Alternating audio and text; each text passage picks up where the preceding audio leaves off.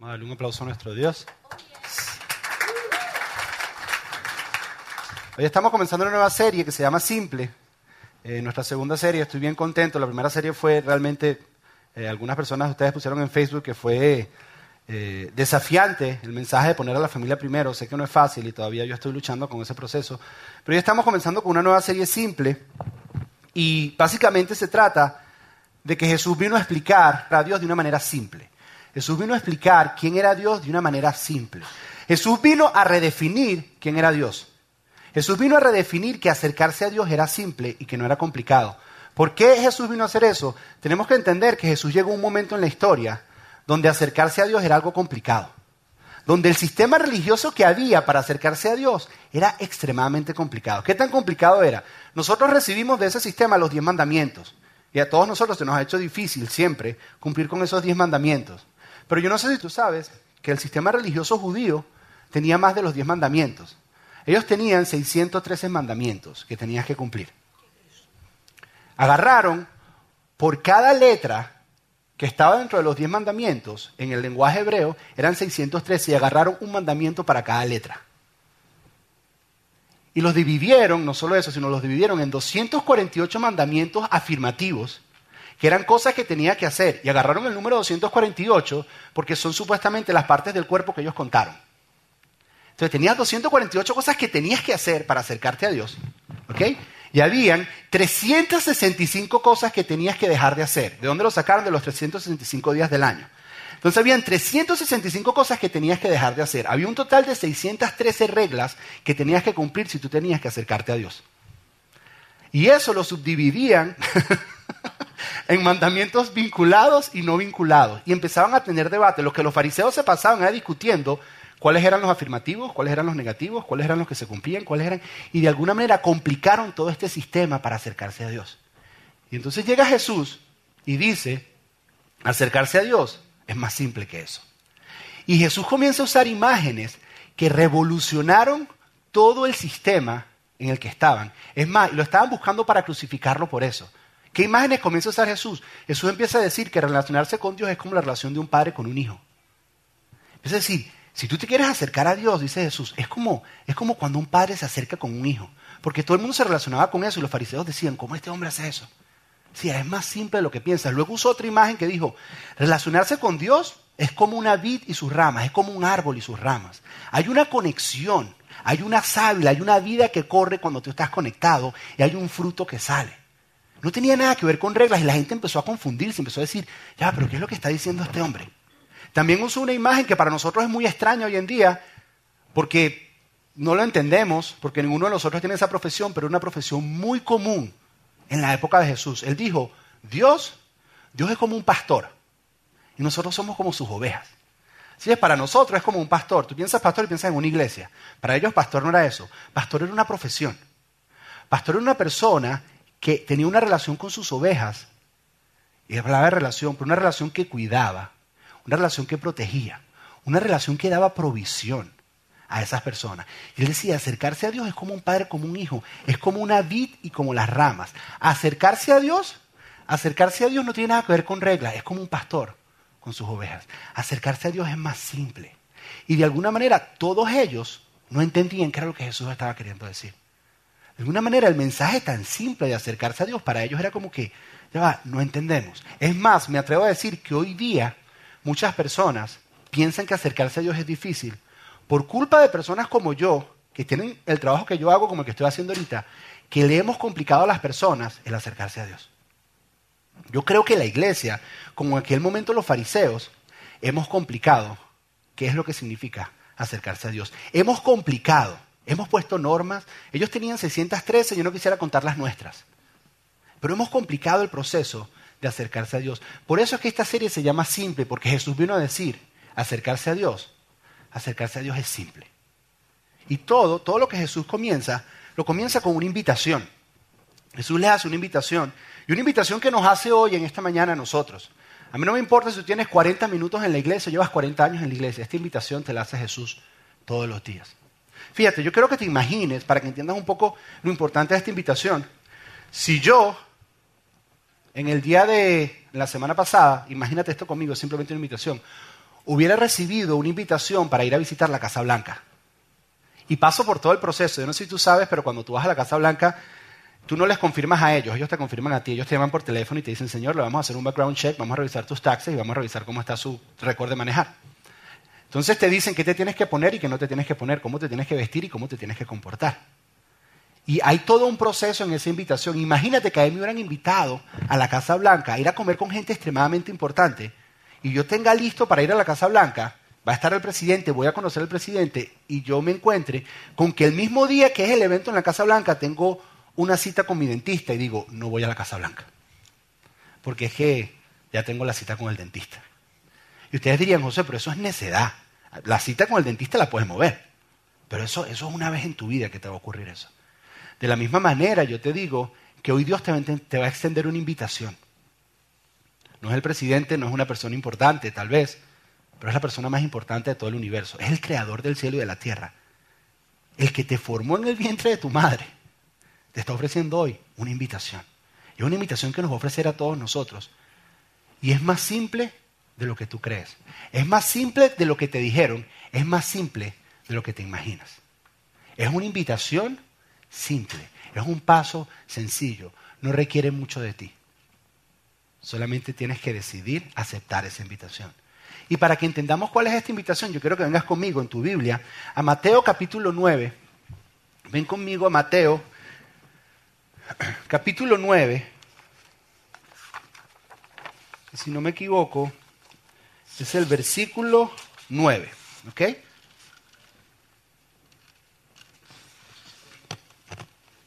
Te repito, es una invitación que no importa cuántos años tú tengas en la iglesia. Puede ser 40 minutos o puede ser 40 años. Es una invitación para todos nosotros.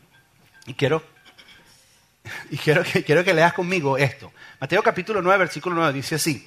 Al irse de allí, Jesús vio un hombre llamado Mateo sentado en la mesa de recaudación de impuestos. Hay un hombre llamado Mateo sentado en la mesa de recaudación de impuestos. Y yo tengo que parar aquí un segundo para explicarte ¿qué significa un hombre que recauda impuestos?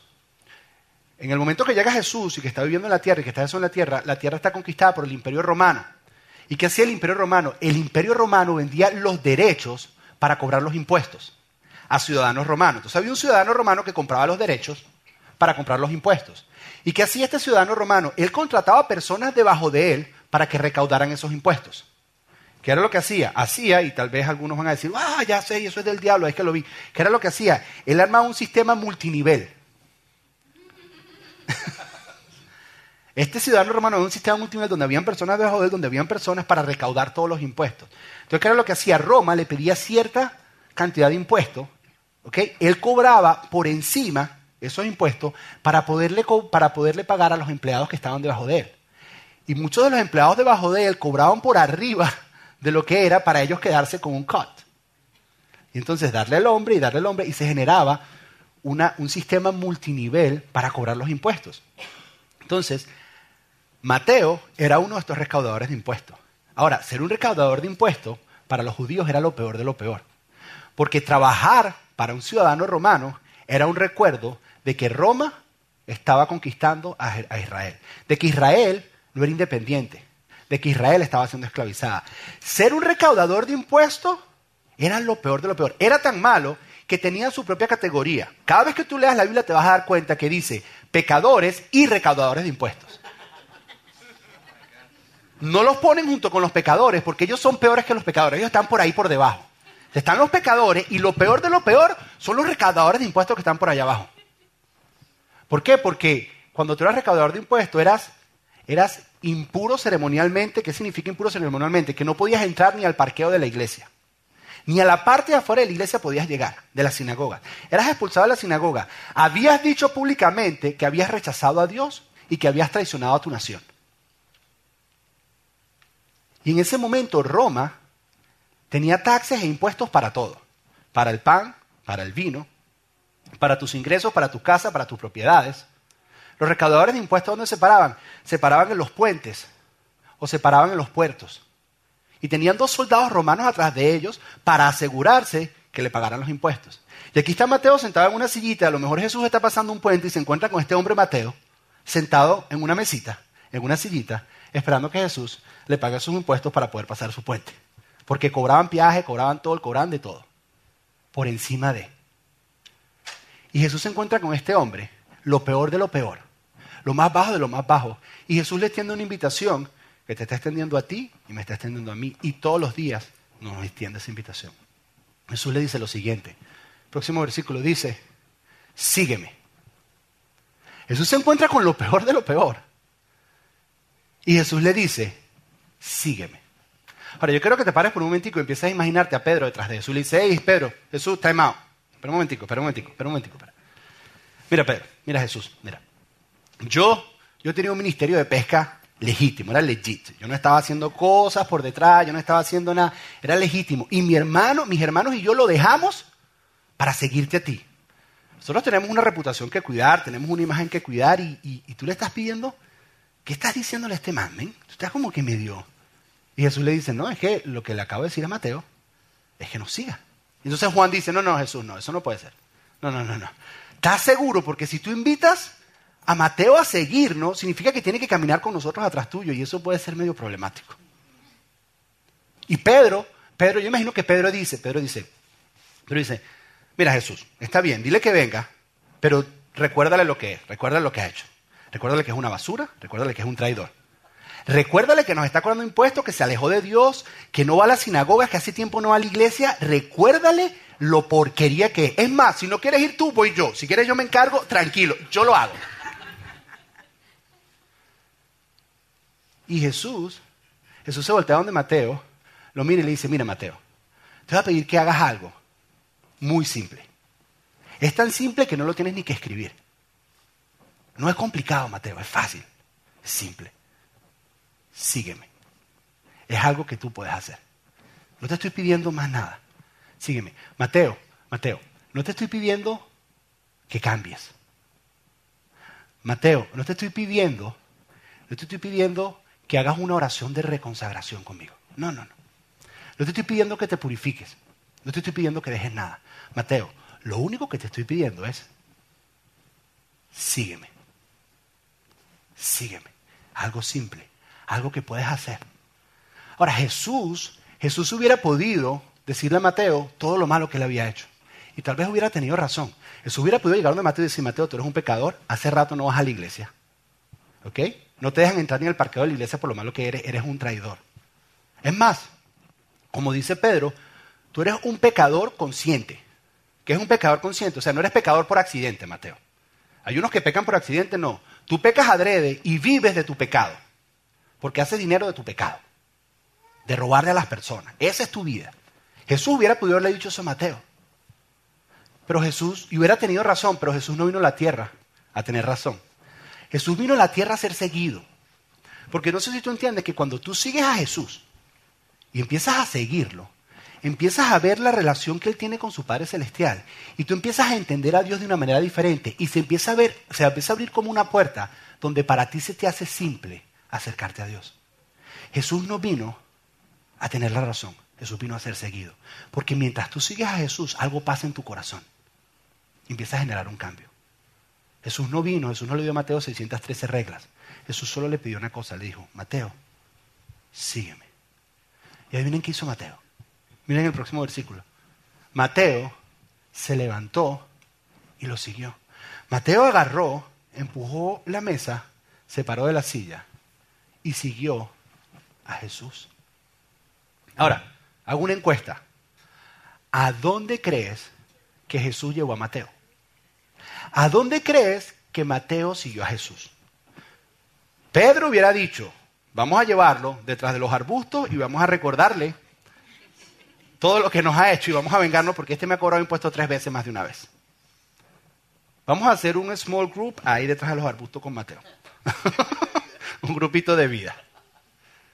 Un grupo en casa. Vamos a meternos ahí en los arbustos. Otros dirían, bueno, lo llevó a la sinagoga o lo llevó a purificarse o lo llevó a la iglesia. No. A bautizarlo. Vamos a llevarlo a bautizarlo. ¿A dónde llevó? ¿A dónde llevó Jesús a Mateo? En el próximo versículo. Mientras Jesús, estaba, mientras Jesús estaba comiendo en casa de Mateo. Ya va, ya va, ya va, espérate, espérate. Ahora parece que es Jesús el que está siguiendo a Mateo. Porque ahora están en casa de Mateo. sea, imagínate, Jesús llega y le dice a Mateo, Mateo, sígueme. Mateo se coloca de pie y le dice, ok, Jesús, ¿dónde vamos? Y Jesús le dice, ¿qué te parece si vamos a tu casa? ¿Qué te parece, Mateo, si vamos a tu casa? ¿Por qué? Porque cuando Jesús te pide que le sigas, oye, esto es importante. Jesús te va a llevar a un lugar donde tú te sientas cómodo. Vamos a tu casa, no quiero incomodarte, Mateo. Vamos a un lugar donde tú te sientas cómodo, donde tú puedas estar bien, donde tú puedas ser tú. Ahora, Pedro atrás dice, ey, ey, ey, ey, espérate, espérate, espérate. ¿Que vamos dónde? Vamos a Jesús. Te recuerdo de mi reputación, men. ¿Tú no ves que es que mis papás, o sea, tú no ves que Mateo es impuro ceremonialmente y si vamos a su casa vamos a tocar sus cosas y su pecado se nos va a pegar? O sea, Mateo, perdón, Jesús, tú, tú no entiendes. Y Jesús le dice, mira, Mateo, te voy a explicar algo. No solo vamos a ir a la casa de Mateo. Pedro, te voy a explicar, mira. No solo vamos a ir a la casa de Mateo. Vamos a cenar en la casa de Mateo. Es más, es más. Mateo va a hacer una fiesta y va a invitar a sus amigos. Porque Lucas dice que Mateo hizo una fiesta. Ahora, si Mateo hizo una fiesta, adivinen a quién invitó Mateo a la fiesta. A sus amigos, a las mismas personas que tú invitas a la fiesta, a tus amigos. A, los que tú sabes que van a ir. A aquellos que la pasan bien en tu casa, aquellos que la pasan también en tu casa, que se recuerdan de la mitad de la fiesta, porque la otra mitad ha pasado, y entonces la otra otra mitad se la cuentan y cuando unen las dos cosas dicen, la pasé bien. Porque Mateo no era amigo de los fariseos. No, Mateo era amigo de recaudadores de impuestos y pecadores. De personas que decían, a mí no me importa Dios, yo voy a sacar lo máximo de esta vida y si me voy para el infierno no me importa. Así. Voy a vivir, del voy a vivir sacándole el dinero a los demás y pecando. Y a mí ya con Dios a mí no me importa. Eso era lo que estaban en la fiesta. Esas son las personas que Mateo invitó a su casa y Jesús está con ellos. Ahora, yo quiero que entiendas esto, porque muchas personas no entienden esto. A Jesús le gustaba estar con personas que eran diferentes a él. Nosotros pensamos que Jesús vino para gente extremadamente santa. Pensamos que la iglesia es para gente extremadamente santa. A Jesús le gustaba estar con personas que eran diferentes a él. Ojo, y a las personas que eran diferentes les encantaba estar con Jesús. Les gustaba estar con Jesús. Y si para ti esto es difícil, es porque te explicaron un Jesús diferente al que dice la Biblia. Es porque Jesús que te presentaron es porque no conoces la historia completa. Jesús, Jesús venía a estar con ellos. Y Jesús estaba ahí en medio de ellos. El próximo versículo, miren lo que dice. Muchos recaudadores de impuestos, porque eran los amigos de Mateo, dice, y pecadores llegaron y comieron con él. Y sus discípulos estaban comiendo, tiró una fiesta, he launched a party para él, para sus discípulos, conocía a Jesús, me invitó que lo siguiera, yes, hagamos un party. Y estaban rumbeando todo, comiendo, por eso que a Jesús le decían que era borracho y glotón. Cuando ayunaba, porque ayunaba, y cuando no ayunaba, porque no ayunaba, que cuando hacía, que cuando no hacía. Y entonces el próximo versículo trae un poco de luz a, lo que estamos hablando. Miren el próximo versículo. Cuando los fariseos vieron esto, les preguntaron a sus discípulos, los discípulos de Jesús, ¿por qué come su maestro con recaudadores de impuestos y con pecadores? Ellos estaban confundidos. Ellos decían, ellos decían, decían, ya va, se acercaron los discípulos. Yo imagino que esto lo hicieron de afuera, porque no se atrevían a entrar a la casa y estaban asomados así por la ventana, así como que a ver qué estaba haciendo Jesús. Porque no eran pecadores, pero les encantaba el chisme. Y estaban ahí pendientes de qué era lo que estaba pasando. Entonces, preguntan, dicen, estamos confundidos, porque si Él viene de Dios, si Él genuinamente viene de Dios, ¿por qué entonces está con personas tan diferentes a Él? ¿Por qué está con esos pecadores? ¿Y por qué a ellos les gusta estar con Él? Porque si Él viene de Dios, según el concepto de Dios que nosotros tenemos, ellos deberían sentirse juzgados y deberían salir corriendo de Él. Y Él debería señalarlos y juzgarlos a todos ellos. Pero si Él realmente viene de Dios, Él debería realmente estar con nosotros. He should hang out with us. Porque nosotros somos los santos, nosotros somos los puros. Yo no entiendo cómo Él está ahí y a Él le gusta estar con ellos y a ellos les gusta estar con Él. Si Él verdaderamente es el Hijo de Dios, Él debería estar con nosotros. Nosotros tal vez no cumplimos las 613 leyes, pero por lo menos 245 cumplimos. Yo creo que eso es más de lo que ellos hacen. Y Jesús los escuchó. Y miren lo que dice Jesús.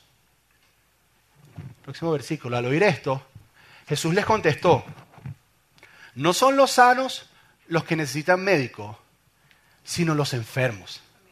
Ahora, esto, esto no suena bonito porque lo hemos entendido. Pero párate por un momento a pensar lo ofensivo que debe haber sido esto para Mateo y todos sus amigos. Yo creo que ellos han debido haber dicho, ya va, ya va, espérate, Jesús, espérate, espérate. ¿Tú me estás diciendo que tú eres mejor que yo? ¿Tú me estás diciendo que estoy enfermo? ¿Tú me estás diciendo que I'm sick? ¿Y que tú eres mejor que yo? Y Jesús lo que está diciendo es, yo he venido para aquellas personas que en el momento de más honestidad en su vida, en la privacidad de su secreto, donde nadie sabe, ellos se ven al espejo y dicen, hay algo mal en mí. Que en el momento de más honestidad y más secreto en su vida, saben, saben que en su corazón hay algo enfermo. Él vino para aquella persona que ha tratado de luchar una y otra vez, de dejar un hábito que no ha podido dejar y necesita un libertador que lo libere. Él vino para eso. Él vino para el adicto. El adicto que entiende y dice, estoy enfermo y necesito ayuda. Eso es lo que está diciendo Jesús. Él vino, él vino para el matrimonio que está enfermo, que se está muriendo. Él no vino para el matrimonio que se siente que está bien. No, no, no, no. Él vino para el matrimonio que está enfermo, que se está muriendo. Él vino para aquel que tiene sus finanzas destrozadas y no sabe qué hacer. Está en terapia intensiva y no sabe qué hacer. Él vino para eso. ¿Sí ves? Lo que Jesús está diciendo es, yo vine para aquellos que en el secreto más secreto de su vida, ellos saben que necesitan ayuda. No se lo dicen a nadie. Pueden ponerse una máscara, pueden ponerse una cara, pero en el secreto, cuando se miran en el espejo, cuando están solos, cuando se ponen a meditar, no se atreven ni a acercarse a mí, porque saben que hay algo mal en ellos. Yo, como ellos no se acercan a mí, yo he venido y me he acercado a ellos. Como ellos no se atreven, yo he venido y he dado un paso y me he acercado a ellos. A, los que están mal, yo he venido para ellos. Yo he venido para acercarme a ellos. He venido para sanar a los que necesitan sanidad, para liberar a los que necesitan liberación. Yo no he venido para el que no cree que no necesita ayuda de Él. Yo he venido para aquel que necesita ayuda. Y Jesús, por eso les dice eso. Y luego Jesús tira esta frase que es ofensivo incluso para los fariseos, pero que de alguna manera resume lo que Jesús está queriendo decir. Y es lo siguiente, Jesús dice, pero vayan y aprendan lo que significa. Ellos detestaban que Jesús les dijera esto. Porque estos son personas que se la pasaban estudiando la Biblia todo el día y creían que se la sabían toda. Y llega este carpintero y les dice, hey, hey, por cierto, vayan y estudiense bien qué es lo que significa esto que han venido estudiando toda su vida que todavía no lo entienden. Dice, vayan y aprendan lo que significa. Lo que pido de ustedes es misericordia y no sacrificios. Jesús dice, lo que pido de ustedes es misericordia y no sacrificio. ¿Qué significa eso? Jesús dice, para mí es más importante la misericordia que los rituales. Para mí es más importante salvar que los sacrificios. Para mí es más importante restaurar que cumplir leyes. Para mí es más importante sanar que me cumplas leyes y me vayas todos los domingos a la iglesia. Para mí es más importante una relación. ¿Sí ves? Porque Jesús, hmm, Jesús estaba invitando a Mateo a una relación. Jesús le está diciendo a Mateo, Mateo, te estoy invitando a que me sigas. Mateo, no cambies. No te estoy pidiendo que cambies, no te estoy pidiendo que te purifiques. No te estoy pidiendo que organices tu vida. Ven tal y como eres. Simplemente ven y sígueme. ¿Y qué es lo que va a pasar? que mientras tú sigues a Jesús, puede empezar a ocurrir algo que genuinamente va a cambiar tu vida. Mientras tú empiezas a seguir a Jesús, vas a empezar a enamorarte de Jesús. Mientras tú empiezas a seguir a Jesús, vas a ver al Padre. Mientras tú empiezas a seguir a Jesús, te vas a enamorar de Jesús. ¿Y sabes qué pasa cuando tú te enamoras de Jesús? Lo que pasa cuando te enamoras de cualquier persona. Comienzas a cambiar. Cuando yo me enamoré de mi esposa, que me sigo enamorando todos los días. De repente, yo no sé si a ustedes les pasó, a mí me pasó, pero yo comencé a vestirme diferente, porque comencé a vestirme como a ella le gusta. ¿Sí ves? Cuando me enamoré de mi esposa, comencé a llevarla a restaurantes que a ella le gustaban y no los que me gustaban a mí, porque empecé a hacer cosas que a ella le gustan. Cuando yo me empecé a enamorar de mi esposa, comencé a afeitarme todos los días. Yo detesto afeitarme porque a ella le gusta que yo esté afeitado. ¿Sí ves? Pero no lo hago por unas reglas o por obligación, sino lo hago porque la amo. ¿Sí ves? Cuando tú empiezas a caminar con Jesús, te comienzas a enamorar de Él. Y cuando te enamoras, comienzas a cambiar, pero comienzas a cambiar de adentro hacia afuera. No porque alguien te está obligando a cambiar. No porque alguien te está forzando y te está poniendo reglas y normas para cambiar. No, no, no. Cambias por amor. Cambias, cambias, porque cuando sigues a Jesús, de repente empiezas a ver a tu Padre Celestial y empiezas a ver todo lo que hizo Él por ti y comienzas a entender y puedes, empiezas a decir, ¿y cómo no yo voy a hacer eso por Él después de todo lo que Él hizo por mí? ¿Y cómo no voy a hacer eso que Él me está pidiendo después de todo lo que Él hizo por mí? Pero eso es un proceso.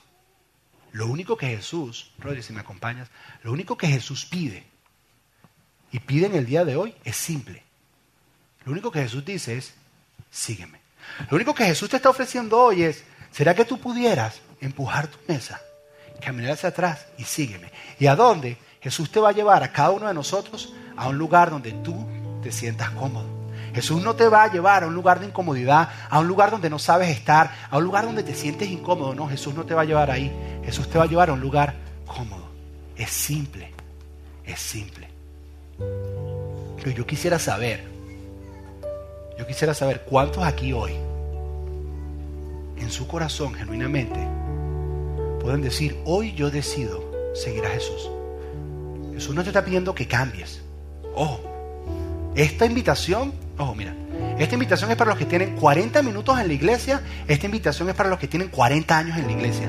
Porque esta invitación Jesús te la hace todos los días. Cuando tú te paras tienes una invitación de un Salvador que te ama, que te dice, sígueme y a través de mí vas a llegar a tu Padre Celestial.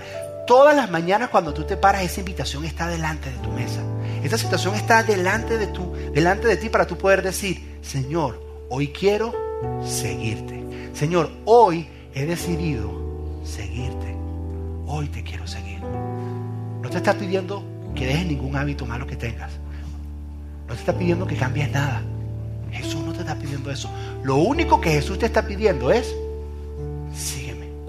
Es simple. Lo único que Jesús te está pidiendo es, sígueme. Yo quiero preguntar, ¿cuántos hoy se atreven a hacer lo que hizo Mateo en aquel momento? A lo mejor tú dices, es que yo soy muy malo. No creo que eres peor que Mateo. Porque él estaba entre los recaudadores de impuestos. Nosotros, la mayoría, estamos entre los pecadores. No creo que seas más malo que Mateo. Ojo, a lo mejor tú dices, es que soy muy bueno. Es que tienes que entender que todos somos pecadores. Todos necesitamos un salvador, un liberador, un sanador. Y Jesús hoy, la invitación que te está extendiendo es simple, no es complicada. Jesús lo único que te está diciendo es, sígueme, sígueme.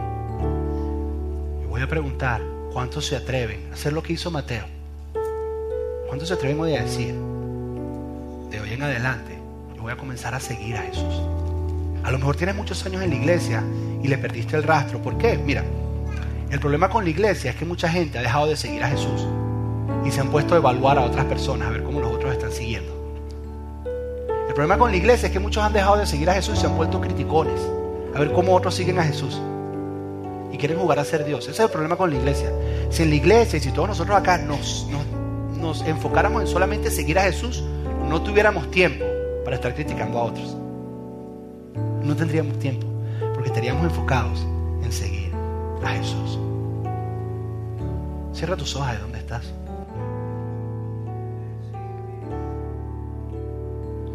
Seguir a Cristo. Tus ojos cerrados ahí.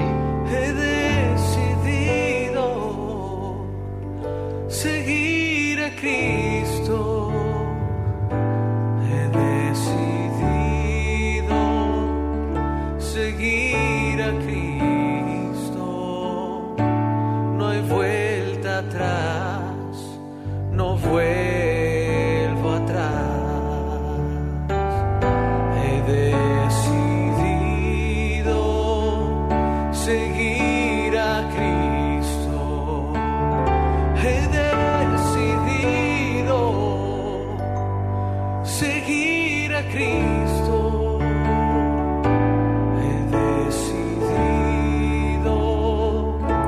Seguir a Cristo. No hay vuelta atrás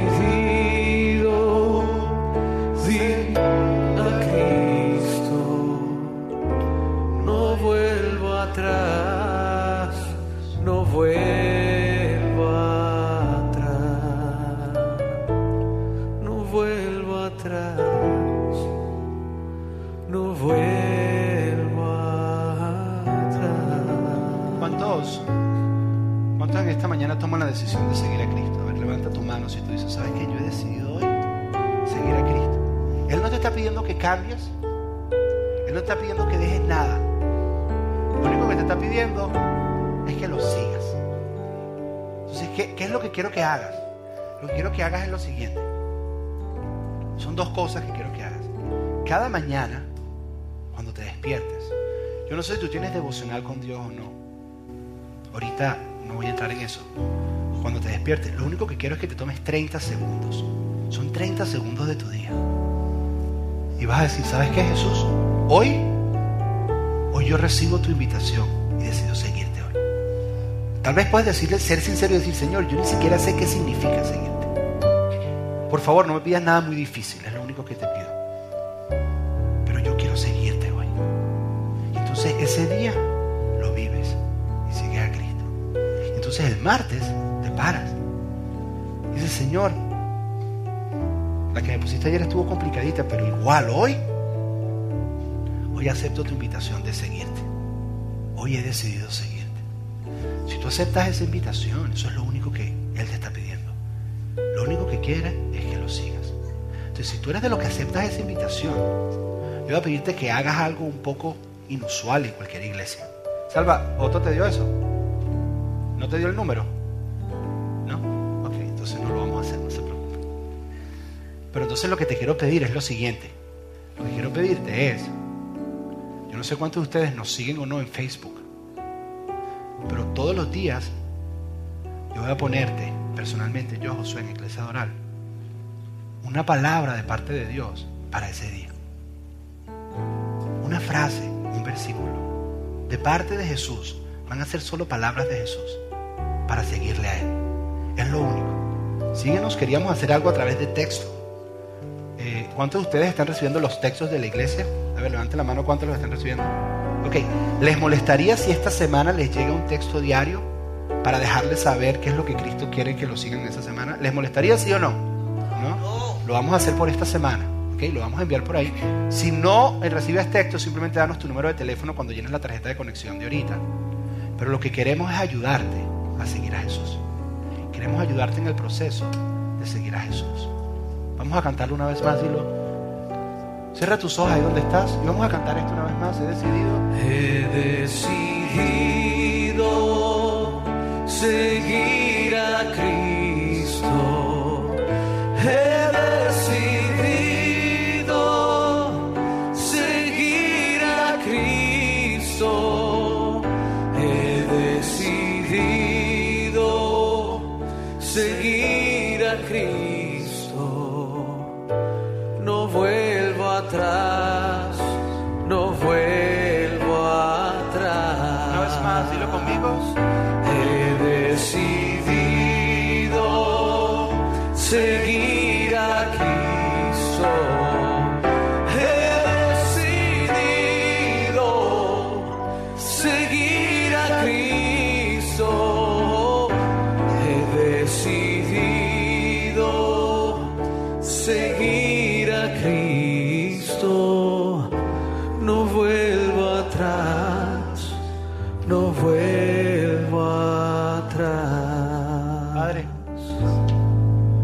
Entendido, Dios, que, que tal vez hemos heredado un sistema para acercarnos a ti que es complicado. Y tal vez algunos de nosotros, en una mañana como esta, donde escuchamos que es simple, que es como un padre se acerca a un hijo, es como la relación de un pastor con una oveja, es como la relación de un árbol con sus ramas, Dios. Tal vez genera un cortocircuito porque estamos acostumbrados a reglas, a leyes. Pero hoy queremos ser libres, Señor. Hoy no queremos cambiar de afuera para adentro, sino de adentro para afuera. Hoy queremos comenzar a seguirte, Señor. Si algunos de nosotros nos hemos desviado de seguirte, hoy hemos decidido una vez más seguirte, Señor. Entendemos que tú no nos pides nada, sino que te sigamos, te sigamos. Y eso es lo que vamos a hacer. Hemos decidido seguirte, Dios. Muéstranos y enséñanos, Señor. Y vamos a ver cómo poco a poco, por amor, vamos a ir cambiando. Vamos a ir cambiando porque te amamos, Señor. Muéstranos al Padre, Señor, mientras te seguimos a ti. Acércanos a Dios mientras te seguimos a ti, porque tú dijiste que tú viniste para explicar al Padre. Y por eso quieres que te sigamos, porque mientras te seguimos, tú nos explicas al Padre.